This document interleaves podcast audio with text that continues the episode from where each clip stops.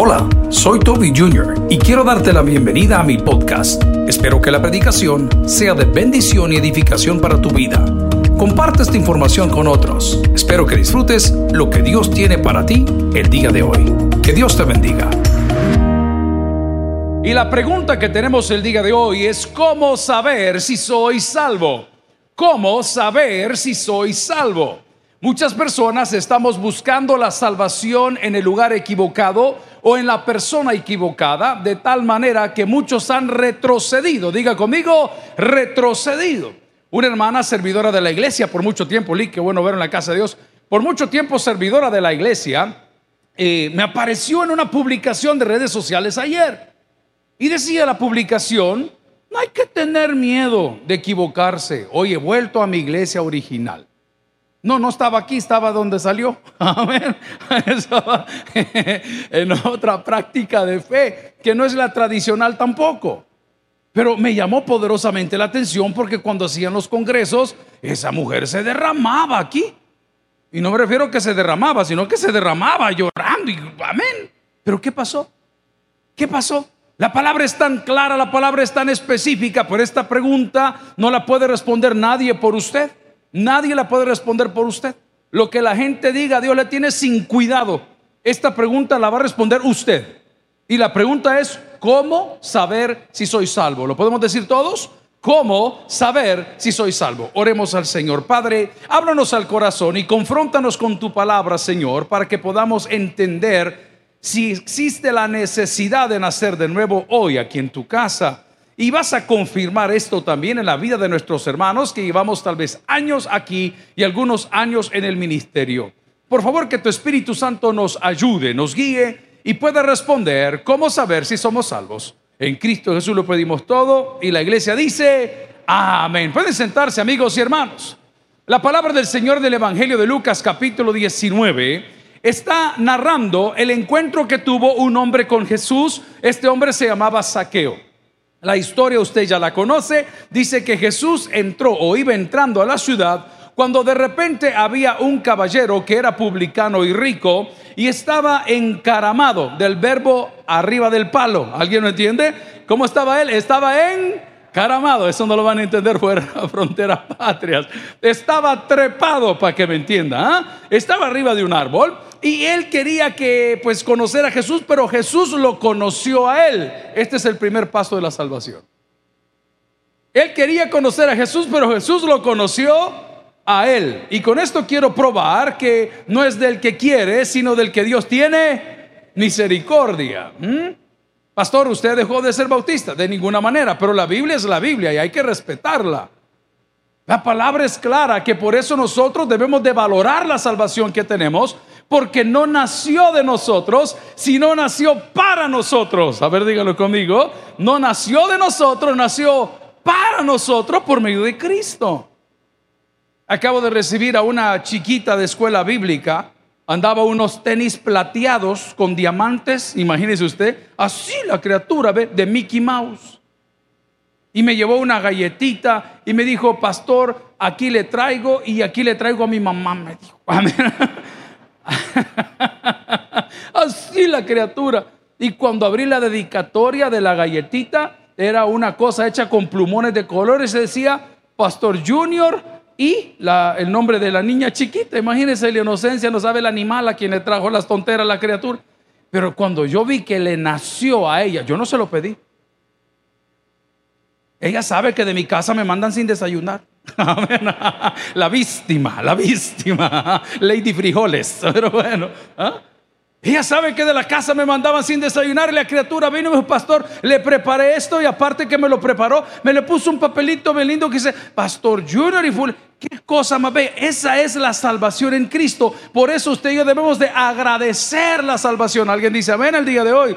Porque no nació de nosotros, nació para nosotros por medio de Cristo.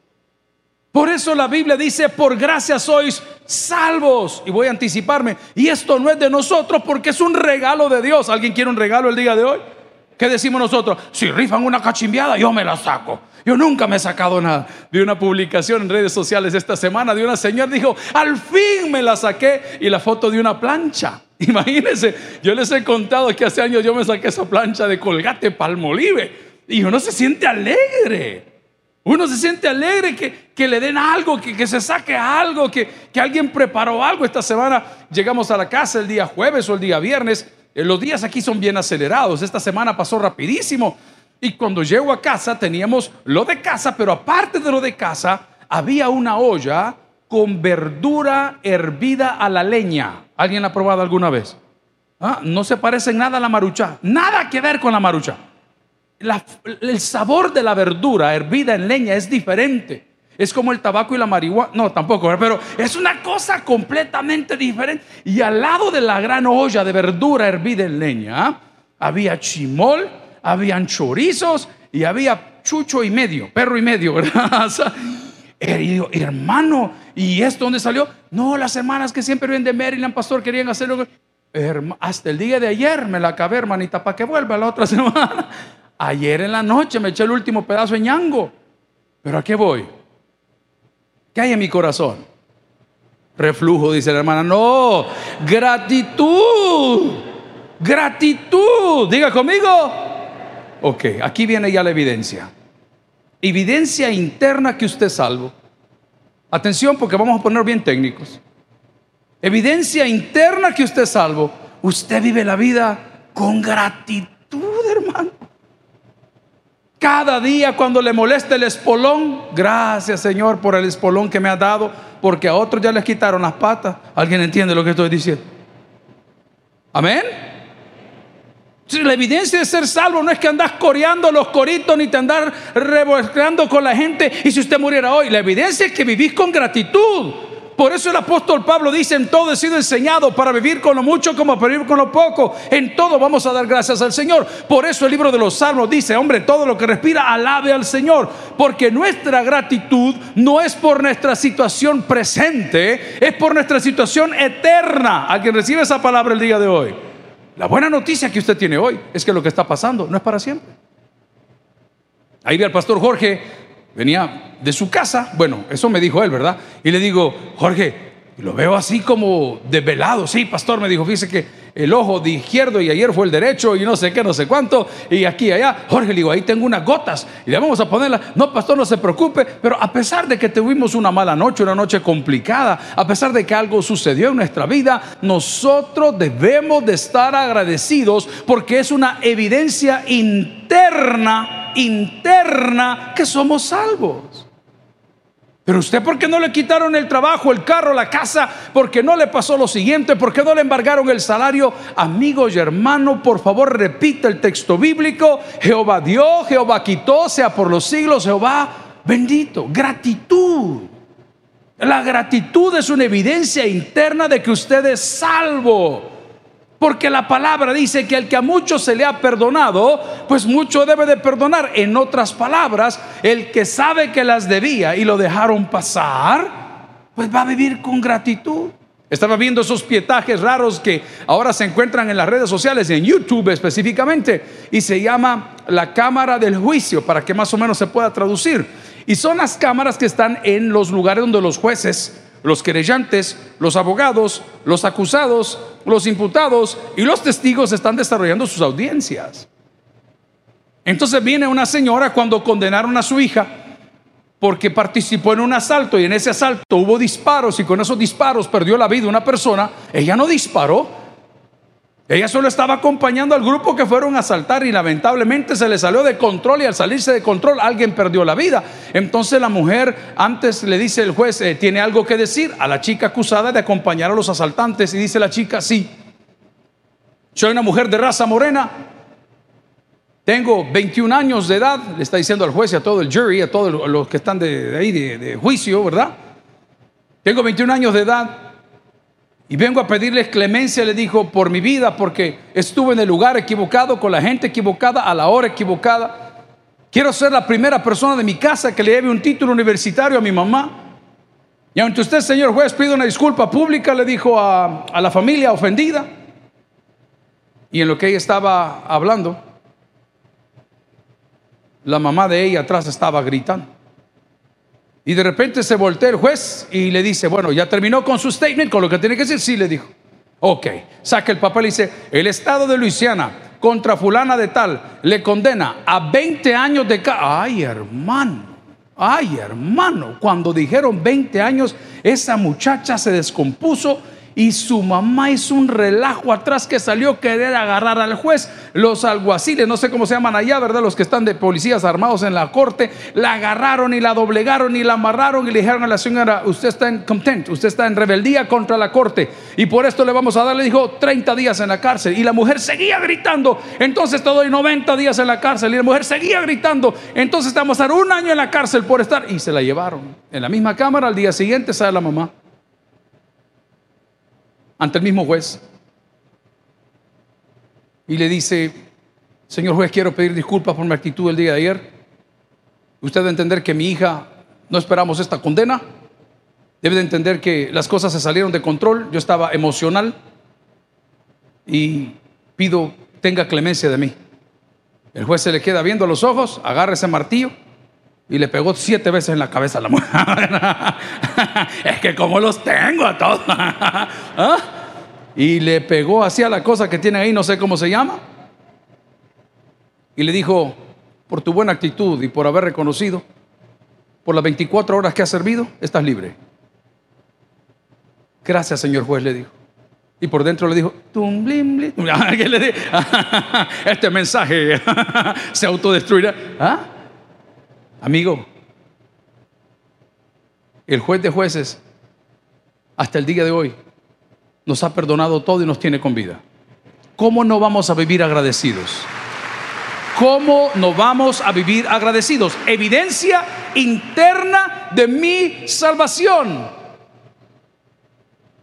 Hablemos lo contrario. A, a, mí nada me sale bien. Yo me merezco esto. A mí nada me dan. Yo tal cosa. Yo he estudiado. A mí nadie me paga. Protesto por esto. Protesto por lo otro. Protesto por mis padres. Protesto por mis hijos. Protesto por mi matrimonio. Protesto por el clima. Protesto por el gobierno. Protesto por los diputados. Protesto por las calles. Protesto por todo lo que se le ocurre. Es una evidencia clara que usted no conoce la luz de Cristo.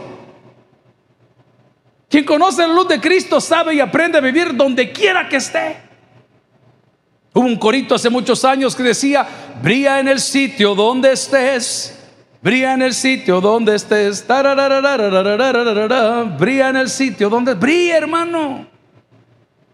Usted quiere entender un poco este término, vea a nuestros hermanos en Cuba.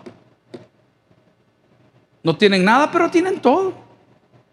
Ahí no hay problemas de sobrepeso y no hay McDonald's, hermano. Ahí no hay problemas de... No, no se puede, ¿y cómo? Para comprar una libre de camarones hay que hacer fila tres horas. Para poner los CUC, para convertir la moneda a dólares y viceversa. Ahí nada, mire, ahí no hay buses. Ay, que el bus no pasa. Camina, hermano, y no tiene un par de piernas ahí. Pues. Ahí va la gente feliz. Y aquellos que han tenido esa experiencia, si no la han tenido, vayan, es maravilloso. A ver, ver a los cristianos en esa isla maravillosa. Ver todo el sufrimiento que en algún momento atravesaron, pero poco a poco han ido ganando terreno, porque hasta el día de hoy, como lo hemos predicado por años, a Dios nadie le ha ganado una batalla. No se mueva, no se enrede, no se rinda. Porque una de las evidencias importantes que Cristo reina en nosotros, a ver si no se lo ha olvidado, es que vivimos una vida con gratitud. ¿Y por qué debo de agradecer? Porque Dios mandó a su Hijo Jesucristo para que todo aquel que en él cree, dice la palabra, número uno, no se pierda, no se pierda en el camino, no se pierda nada de lo que está servido en la mesa del Señor, no se pierda ninguna de sus revelaciones, no se pierda ninguno de sus milagros, no se pierda ninguna de sus bendiciones, pero pareciera que estamos tan ocupados quejándonos que no descubrimos lo bello que Dios ha puesto frente a nosotros. Cuando ya no queda nada, entonces queda Cristo. Nunca se le va a olvidar. Yo le digo a mis colegas en los centros penales, se los digo cuando vamos a las casas de, de los criteriados, se los digo a todos mi hijo, hermano, te doy una garantía. Yo sé que todos se voltearon, yo sé que aquí no hay ni comida, yo sé que no te están dando las horas, yo sé que no te están sumando los días, yo sé que los papeles no están caminando, yo sé que el escrito no se ha presentado, yo sé que no tenés el dinero para conciliar, pero tenés una cosa que sobre toda cosa creada, que es la bendición de Dios. Amigo y hermano, con la bendición de Dios, a Él sea la honra y la gloria, tú puedes estar seguro. Pero te pregunto, dije que esa pregunta solo usted la puede contestar. Nadie la puede contestar por usted. Ni que le digan, es que él va, él viene, él hace, él fuma, eso no tiene nada que ver. Pregunto, ¿tienes gratitud en el corazón? Evidencia interna número dos de que soy salvo. Gano almas. Gano almas. Gano almas es evangelizo. Porque gano almas es como que yo las gano y las convence de pecado del Espíritu Santo. La segunda evidencia que yo he nacido de nuevo es que tengo hambre y sed de justicia. En otras palabras, yo quiero que todos escuchen lo que yo tengo. ¿Qué es lo primero que usted hace cuando le dan un buen regalo, un buen par de zapatos? Bueno, vamos a obviar eso. ¿Hay mujeres en la casa de Dios?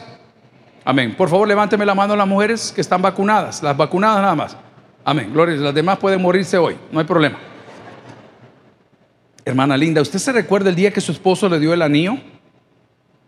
De jabón Fab, aquel todo. Ah, el anillo de la sorpresa, todo molido, así, un soldado así. ¿ah? ¿Usted se acuerda? ¿Qué fue lo primero? Mira, mira, mira, mira, mira, mira. ¿ah? Y junto al anillo, los cachos de los. mira, mira, mira, que, mira. Ok, usted lo hizo. Ok, vámonos más atrás para las que no se han casado y están arriba de 60. Arriba de eso se está cortando el micrófono. Dios, ten misericordia de mí. Cuando cumplió 15 años. Ay, hermano, si era más grande el vestido que el presupuesto. ¿ah? Ahí tenía usted el presupuesto de un montón de gente tratando de hacer cosas buenas a, a favor suyo. ¿Y qué hicieron? Le hicieron una sesión de fotos. La llevaron al parque Cuscatlán con sus aretes de bambú. Ahí la pusieron tirada. Entonces, cuando usted le regalan algo que le gusta, lo primero que hace es exhibirlo. Señora, ¿cómo saca usted a su marido a caminar? ¿Ah? Con la pechera puesta. Venga, venga, venga para acá. ¿ah? ¿Cómo lo lleva? Usted lo anda exhibiendo. Y aquel hombre que tiene una buena novia, ¿ah? ¿qué hace? Mi novia, mi amor, le saca la foto. Porque quiere que el mundo vea qué voladito es suyo. Amén. Es del término amor, es que no entienden los religiosos, pero aquí voy. La segunda evidencia que yo soy salvo es que yo quiero que lo que yo tengo, esa gratitud, esa alegría, ese gozo, esas ganas de vivir, esas ganas de despertarme mañana y retar el mundo, la conozcan otros. Pero pareciera que la iglesia viene como el asadón, no aquí, en todos lados, a recibir palabra, a recibir palabra, a recibir palabra. Y viene a quien le declara la mentira más grande, todo va a estar bien. Ayer escuché un farsante con camisa de mariachi diciendo aquí en los canales locales que Dios tiene planos. Usted que es ingeniero, ¿sabe cuánto cuesta eso? ¿Cuánto cuestan los permisos de construcción? Ahí estamos esperando, eso es un proceso, así es. Dios va a dar planos para tu nueva casa, planos, planos, hermano, por el amor de Dios a cambio de dinero? No me quiero desviar del tema, pero acá, ¿y en qué en la mente de quién en el siglo XXI le creen eso? Eso no es así, hermano. ¿Sabes qué dice la palabra? Que Dios nos llena de sabiduría, como lo hizo con Asaf y con Emán y con los músicos, para que nosotros desarrollemos planos para nuestros proyectos. Entiende, dígame un fuerte amén. Pero Dios no te va a mandar los planos del cielo. Eso lo hizo con Noé, porque él no era un navegante, le dijo, vas a hacer una barca. Eso es otra cosa. Pero cuando tú tienes a Cristo en el corazón, vives con gratitud y tienes un gozo que a cualquier persona le puede sonreír. No quiero contaminar el sermón con mi vida, pero se lo voy a contar. Yo le tuve con sonreír a cuatro mamás diferentes. ¿Usted cree que es fácil, hermano? ¿Usted cree que es fácil levantarse y explicarle a mis hijos el relajo ese? ¿Usted cree que es fácil? No, no es fácil. No es agradable. Sin embargo, tenía que ser buenos días, buenas tardes, porque el gozo de el Señor es nuestra fortaleza. O sea, yo no me voy a reír tal vez porque, ay, me siento muy cómodo. Si se lo quiere regalar, déselo de corazón. No, yo me voy a reír porque yo sé que lo que yo estoy compartiendo es el gozo de Dios, no es mío. ¿Cómo, va a creer que viene uno, verdad? Cansado, X, Y, Z. Pero yo no vine a compartir lo que yo siento. Yo vine a compartir lo que dice el texto, el gozo del Señor. El gozo del Señor mi fortaleza es. El gozo del Señor mi fortaleza es. El gozo del Señor mi fortaleza es. Su gozo sin medida, Él me da. Ojo, evidencia. Si tienes ese gozo, puedes tú Ahí pare, la tercera evidencia. Tercera evidencia que soy salvo. Yo quiero adorar a Dios, hombre. Mira vos, si nos queda tiempo vamos a la iglesia, ¿viste? Si no pone la televisión, de todas maneras el hombre lo mismo dice siempre. A ver si van a dejar predicar a Casa Malguapa. Casa Malguapa va a venir para acá, desgraciado. Yo venía listo para las 9 y las 11. Me dice, hey patrón, va a predicar usted, me dijo. Imagínese, le estoy ganando el salario. Dios le bendiga, hermano. ok, la tercera evidencia. Tienes deseos de adorar. ¿Hay hombres en la casa de Dios? Pero por favor, de verdad, hombres de verdad, hombre probo. ¿Hay hombres en la casa del Señor? Bien. ¿Cómo le decía usted a su pareja antes de conquistarla? Todo lo que tengo es tuyo. Mamacita de mi vida. Adiós, mi mariposita de colores. ¿Mm? Hola, mi bomboncito. Hoy tiene razón. Pero bueno, en aquel entonces no. ¿Cómo le decía? Uy, mi amor, hoy se excedió. ¿Ah? ¿Cómo le decía usted? El hombre está nervio, le agarró ya la pata. Venga. ¿Ah? Y aquel que era más extremo, ¿qué le decía? Aquí está el alguaste para ese mango, mi amor. ¿Ah? ¿Cómo le decía usted? Usted le andaba con una locura que usted le veía decía, mi amor, vos sos. Y cuando vienes a la casa del Señor y estos jóvenes que lo hacen tan bien, están cantando y adorando. Yo estoy atrás, tengo un monitor así en la tele para ver qué está pasando. Lo digo con respeto, dos o tres personas se ponen de pie, tal vez. Tal vez. Ay, no vaya a ser que entre su majestad su suegra. Todo el mundo se para. Saludemos. Cuando tú eres salvo, tienes un deseo desmedido de alabar a Dios, no solo con tu boca, con tus hechos, hermano, con tu trabajo, con las notas de tu universidad con la ropita que te pones. No dije fina, limpia, planchada en su lugar. Si te toca hacer los platos, los haces porque quieres alabar a Dios a través no de tus palabras, sino de tus acciones. Entonces vamos a retroceder en la pregunta del día de hoy que ni siquiera he llegado al texto que quería leerles, que era el encuentro de Jesús con Saqueo, y de repente Jesús se le queda viendo y dice, date prisa, desciende, porque esa salvación no nace de nosotros, nace para nosotros a través de Cristo. Y la primera evidencia que tengo que soy salvo, ¿cuál era? La gratitud. La segunda es el evangelismo, el querer compartir. Y la tercera es la adoración, que yo quiero adorar a Dios a través de la excelencia. Quiero adorar a Dios a través de las cosas que suceden. Ahora sí, vaya conmigo a Lucas 19, versículo 9. Y Jesús dice en esta porción de la palabra, palabras en rojo, dichas por Jesús, hoy ha venido la salvación a esta casa. ¿Quién lo dijo? Jesús. ¿Quién lo dijo? Jesús. ¿Quién lo dijo? Jesús. Pero quiero que retroceda en el texto y le explico por qué. Porque este hombre que había estado guardando su plata, había estado guardando su estatus, había estado promoviéndose él, de repente cuando Jesús llega, se pone él en pie y dice, Señor, si en algo he defraudado a alguien, se lo devuelvo cuadruplicado. Amigo y hermano, no es tarde todavía. Usted puede hacerlo de nuevo. Probablemente los primeros 5, 20, 15 años de esa relación fueron tóxicos.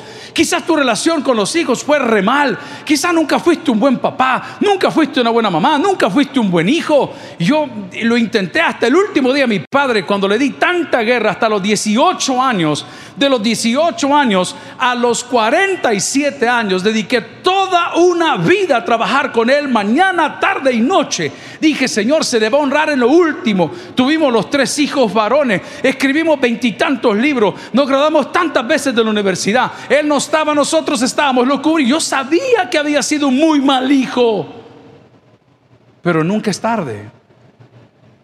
Nunca es tarde. Y alguna persona dirá, no, pastor, es que yo ya comencé tarde, te voy a hablar de una parábola, una parábola de unos obreros que Jesús puso a prueba a la gente le dijo, a tal lo contrató a las 8 de la mañana, al otro a las 12 y al otro a las 3 de la tarde y a las 5 dejaron de trabajar. ¿Y por qué les pagó a todos? ¿Por qué les pagó a todos lo mismo? Te lo voy a parafrasear. Porque Dios no te paga por las obras. te paga por las intenciones de tu corazón. No estás tarde.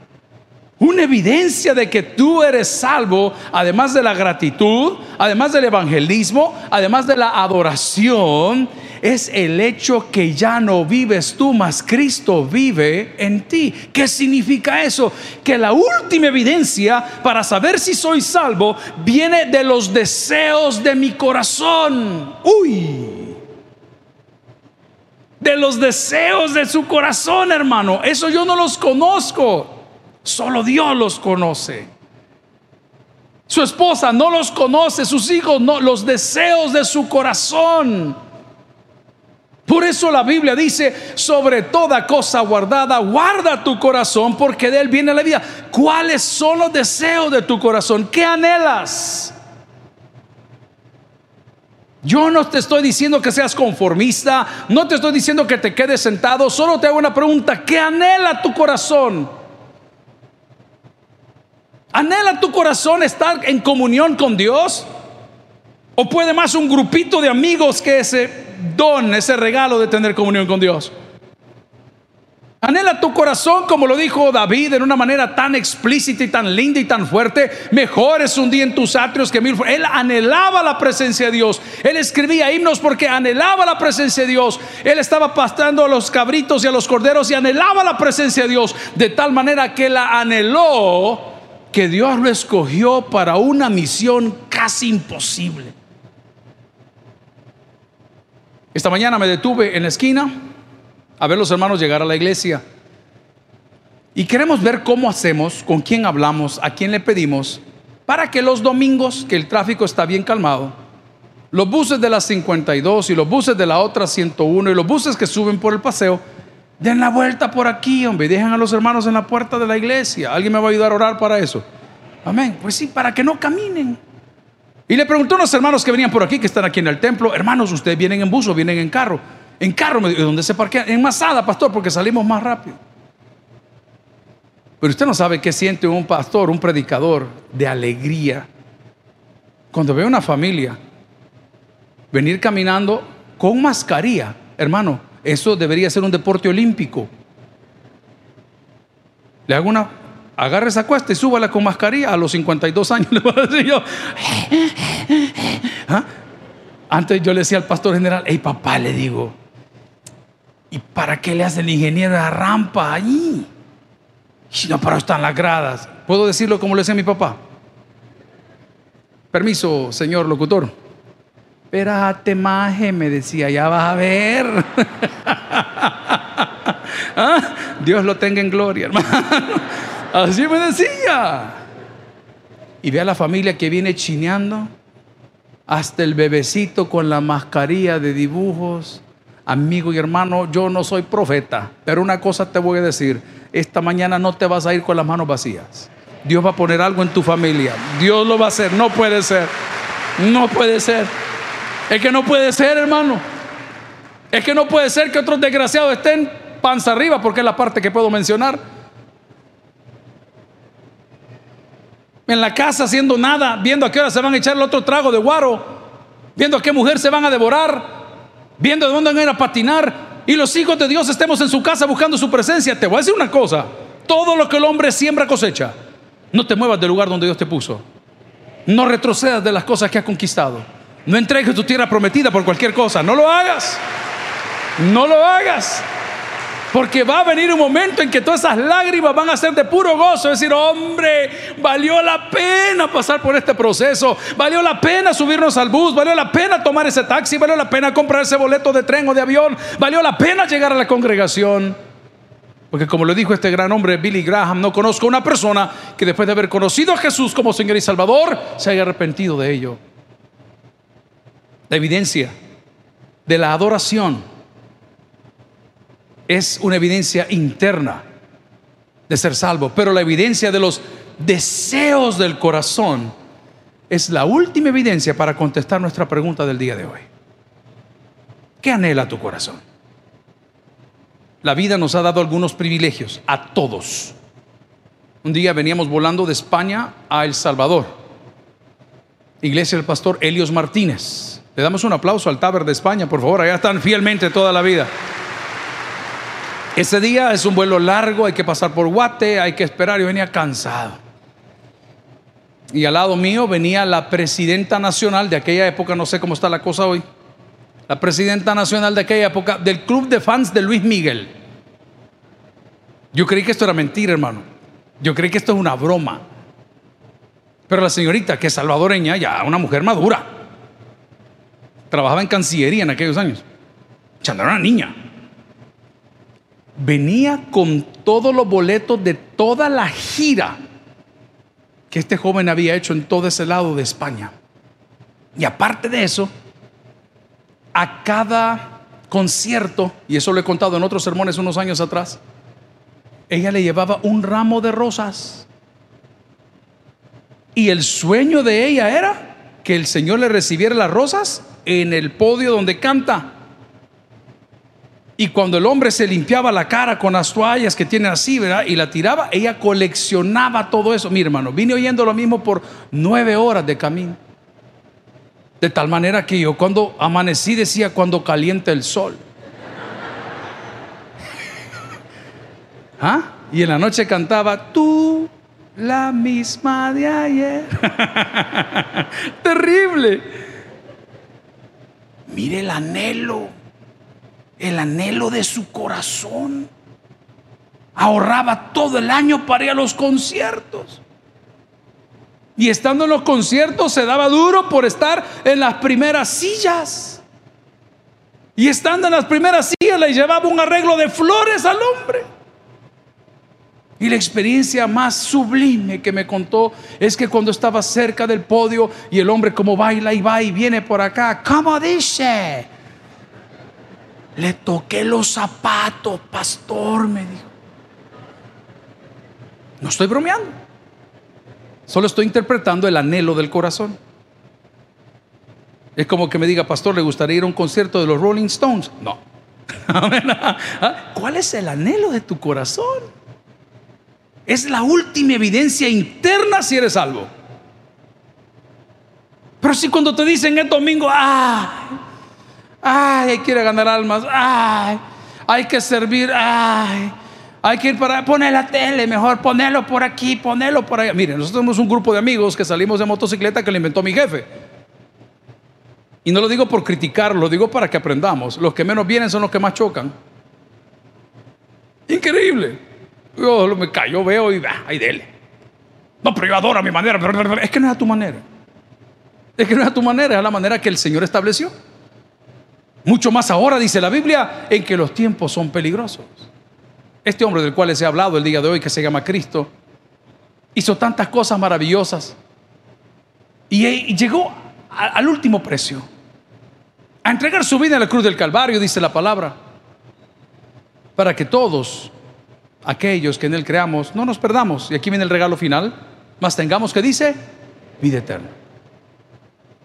¿Hace cuánto tiempo no hay un terremoto en El Salvador? Entonces se nos olvidó que existen. Esta semana amanecí hablando con los estructuristas, diciendo, mire, ¿y esto cómo es? ¿Cada cuánto hay que apretarlo? ¿Cómo funciona? Hablamos a la compañía de seguros. Por favor, queremos contra estos siniestros, queremos saber si estamos cubiertos, cómo está la cosa, cómo funciona. ¿Quiere el menaje? No, le dije, los edificios. vamos a presentar? Ok. Porque usted tiene que estar preparado. Hay gente como, como nunca se ha muerto, cree que nunca le va a pasar. ¿Alguien entiende lo que estoy diciendo? Y somos tan salvajes que decimos, ve, una vez muerto, uno no sabe qué hacen, hay que hagan lo que quieran. A mí mi jefe me dio instrucciones específicas. Y me dijo, el día que yo me muera, todo lo que tengo es tuyo, me dijo. Vea que así aponte, así dijo, no. El licenciado usted dijo el testamento, usted sabe que así dijo. Amén el día que yo me muera, me dijo, a mí no me vayas a andar paseando, me dijo. Imaginé que no había muerto y estaba bravo. A mí no me vayas a andar paseando, me dijo.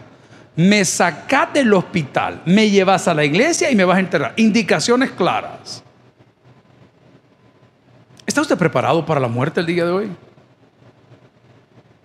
Hoy en una época tan, tan traumática para todos, que es una pandemia que se ha convertido en una endemia, ¿Se ha preparado usted para la muerte? ¿Usted cree que todo lo que predicamos de este libro y los años que llevamos anunciando el Evangelio de Cristo es, simplemente un modus vivendi, un negocio de familia, no lo sé, un club social? La pregunta que le quiero hacer hoy es seria. Si usted muriera hoy habiendo visto usted mismo las evidencias internas de su salvación, ¿a dónde iría? ¿A dónde iría? ¿Gana usted almas? Mm, no. Mm. ¿Vive con gratitud? Sí, a veces. Mm. ¿Comparte usted las buenas nuevas aquí y le gusta pues hablar de Cristo? No, yo tranquilo, pues la gente sabe que vengo, pero no digo nada. Asiste usted a la iglesia con gozo y dice, hermano, yo quiero congregarme y ayudar y empujar. Pues nosotros vamos los domingos. Si usted muriera hoy, hermano, ¿a dónde iría? Si los deseos de su corazón y del mío son los mismos, ¿a dónde iría? Si usted solo está esperando que le digan, tal, momento tenés, vamos a revolcarnos, hombre. Vamos, comamos y bebamos, que mañana moriremos. Si usted muriera hoy, ¿a dónde iría? La palabra del Señor en Romanos 19 nos da la salida. Si confesares con tu boca que Jesús es el Señor y creyeres en tu corazón que Dios lo levantó de los muertos, dice la palabra, serás salvo. Ponga atención a este detalle, teológicamente vale la pena discutirlo. La Biblia dice, el que confiesa sus pecados y se aparta, alcanza misericordia. Ponga atención a este detalle. Algunos teólogos afirman que cuando cometo un pecado y no lo confieso, Satanás lo puede reclamar. Lindo punto de vista. Ponga atención a lo que digo. Que cuando cometo un pecado y no lo confieso, Satanás lo reclama. En inglés sería, he has something on you. Él tiene cola. Usted y yo tenemos cola. Llega al aeropuerto, le pregunta el señor de inmigración, try pollo campera. Chicken? No, no chicken, no chicken, no chicken. Pero trae unos tenguereches secos hacia dentro de la maleta, mire. Entonces el hombre cuando lo ve usted que dice, no chicken, lo pasa a segunda revisión. Y cuando le abren la maleta, le encuentran los tenguereches secos para la sopa que dice su tío que cura la calvicie, ¿ah? la falta de memoria y el adulterio a la vez. y le dice el americano, oh, tú mentiste. Este es un delito federal. Tú sabes lo que puede causar esto, contaminación y las plagas y los animales y no sé qué. Tú sabes que te puedo cancelar la visa. Tú sabes que te puedo regresar a tu país. Dice, I'm sorry. I'm sorry. Ah, ok, dice el gringo. Dame los tengereches en go. Dame los tengereches y todo y tu bacal. No sé cuándo se ¿Ah? Vaya. Yo solo le estoy diciendo una postura teológica que un pecado no confesado le da autoridad a Satanás de reclamarlo. Entonces, un pecado no confesado se convierte en un aguijón. Aguijón son las puntas que tenían las botas, las espuelas, donde le hacían así para pegarle al animalito y que avanzara. El aguijón, usted solito se está haciendo daño. Un pecado no confesado es algo que le causa daño a nosotros mismos, no le causa daño a Dios. Por eso la palabra dice en Romanos 19 que si confesamos con nuestra boca que Jesús es el Señor y creemos en nuestro corazón que Dios se levantó de los muertos, será salvo. La pregunta de esta mañana fue sencilla. ¿Eres salvo? No, yo sé que oras, yo sé que ofrendas, yo sé que vienes al ministerio, pero si las cuatro evidencias internas que hemos hablado hoy en tu vida no se cumplen, yo te daría un humilde consejo. No es necesario nacer de nuevo. El que tienes por el que oiga, Vamos a orar al Señor. Gloria a Cristo. Gracias por haber escuchado el podcast de hoy. Quiero recordarte que a lo largo de la semana habrá mucho más material para ti. Recuerda, invita a Jesús a tu corazón. A cualquier situación, Jesús es la solución. Prueba Jesús. Si no te funciona, te devolvemos tus pecados. Muchas gracias y hasta la próxima.